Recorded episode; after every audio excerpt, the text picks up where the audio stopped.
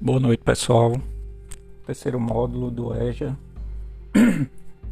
É, vocês devem estar sabendo que eu estou afastado, né, por motivos médicos. E eu soube essa semana que infelizmente não está tendo professores para vocês. Então resolvi pelo menos é, cobrir essa lacuna aí, né, fazendo essa uma aulazinha diferente aí para vocês.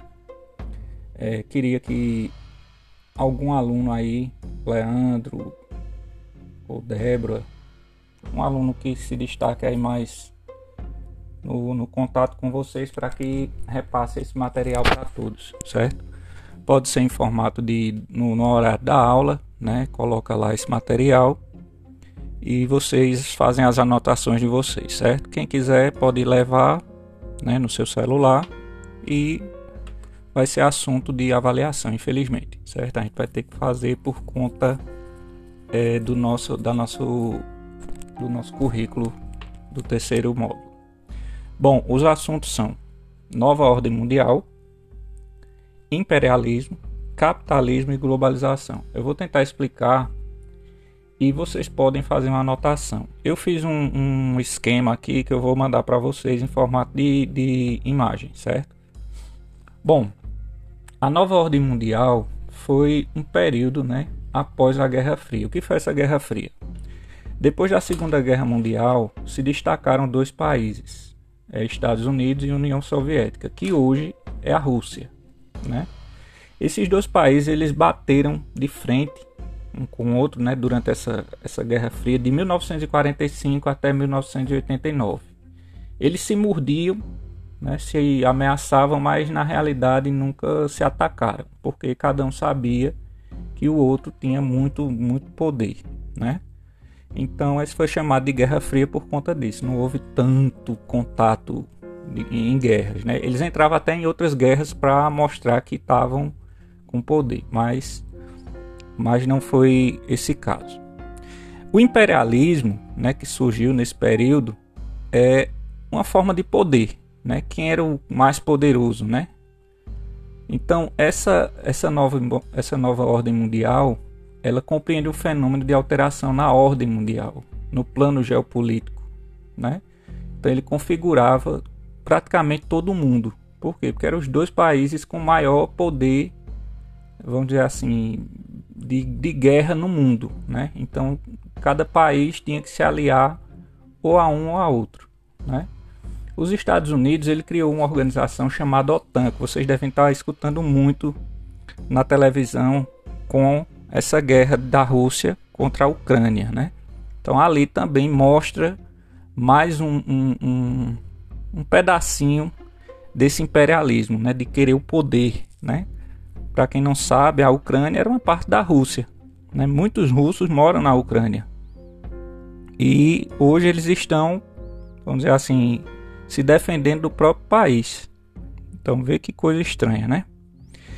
Então esse imperialismo ele busca o poder e o poder está em quê?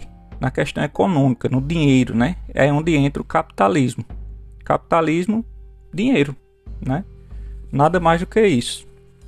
Então o exemplo que a gente pode colocar aí para para esse esse assunto é um assunto antigo né? Que a gente vai lá na Segunda Guerra, mas hoje está mais aflorado. Então eu coloquei esse exemplo aí dos Estados Unidos contra a Rússia dentro dessa guerra na Ucrânia.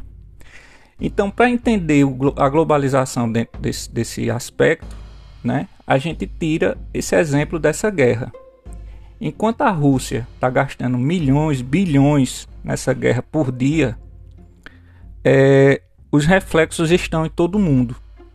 Todos, todos os países do planeta estão sofrendo com isso. Eu tirei o Brasil para a gente entender a globalização. Por quê?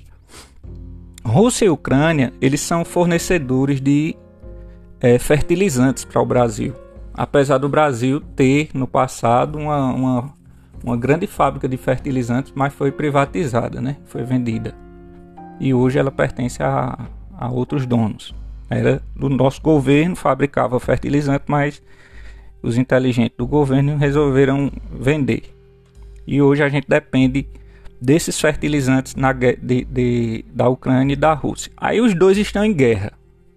Então o que, é que vai acontecer? Vai faltar fertilizante.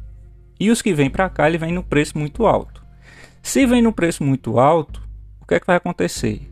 Esse preço ele vai ser embutido dentro do, do dos produtos. Aí eu cito um exemplo, óleo. Ontem eu fui comprar óleo da última vez, óleo de cozinha. Eu comprei a 8,89, 8,90 mais ou menos. Ontem estava 11,90. Ou seja, pode ser um reflexo disso também. Isso aí a gente também observa no preço do combustível, né? Nossos inteligentes políticos, né, colocaram o, o, o nosso combustível, a gasolina e o diesel, é, cotado ao preço internacional, apesar de nós termos é, é, petróleo suficiente para fabricar. Mas eles colocaram um preço lá e com a guerra, logicamente, o preço disparou, porque a Rússia também é um grande produtor de, de petróleo e também de gás. O que é que aconteceu? O preço subiu lá e teve que aumentar aqui. Então hoje a gente está aí vendo o preço chegar a quase R$ reais em alguns lugares e possivelmente até o final do ano, é, dependendo da situação dessa guerra, né, pode chegar aos 10 reais tranquilamente, que vai refletir aonde? Na comida, no transporte, né, no nosso modo de viver e isso vai gerar preços altíssimos. Então, para a gente fazer um resumo dessa nova, nova ordem mundial, né, uma busca do poder que está hoje é, é, sendo colocado em xeque aí a Rússia e os Estados Unidos. Os Estados Unidos, logicamente, está usando a Ucrânia como, como plataforma de guerra, né? Lógico. Mas só que a Ucrânia está se mostrando aí bem, bem combativa, né? apesar das burrices da Rússia, e mostra como a globalização ela está presente na nossa vida. Então ninguém está tá escapando disso, né? Uma coisa lá longe e tem reflexos para a gente tá aqui no nosso país, no nosso cantinho aqui tão escondido é, como Angelim. Bom, gente, então fica aí esse esse assunto, né? Vocês tentem anotar o máximo que vocês puderem. É, eu vou passar um exercício na próxima aula, né? Um exercício desse assunto para ver se vocês tiveram realmente um entendimento, né? E espero que em breve a gente tá junto aí no próximo no próximo mês, no início do mês. É, eu tô voltando, né? Com força total aí pra gente dar risada e aprender alguma coisa. Tá bom, gente?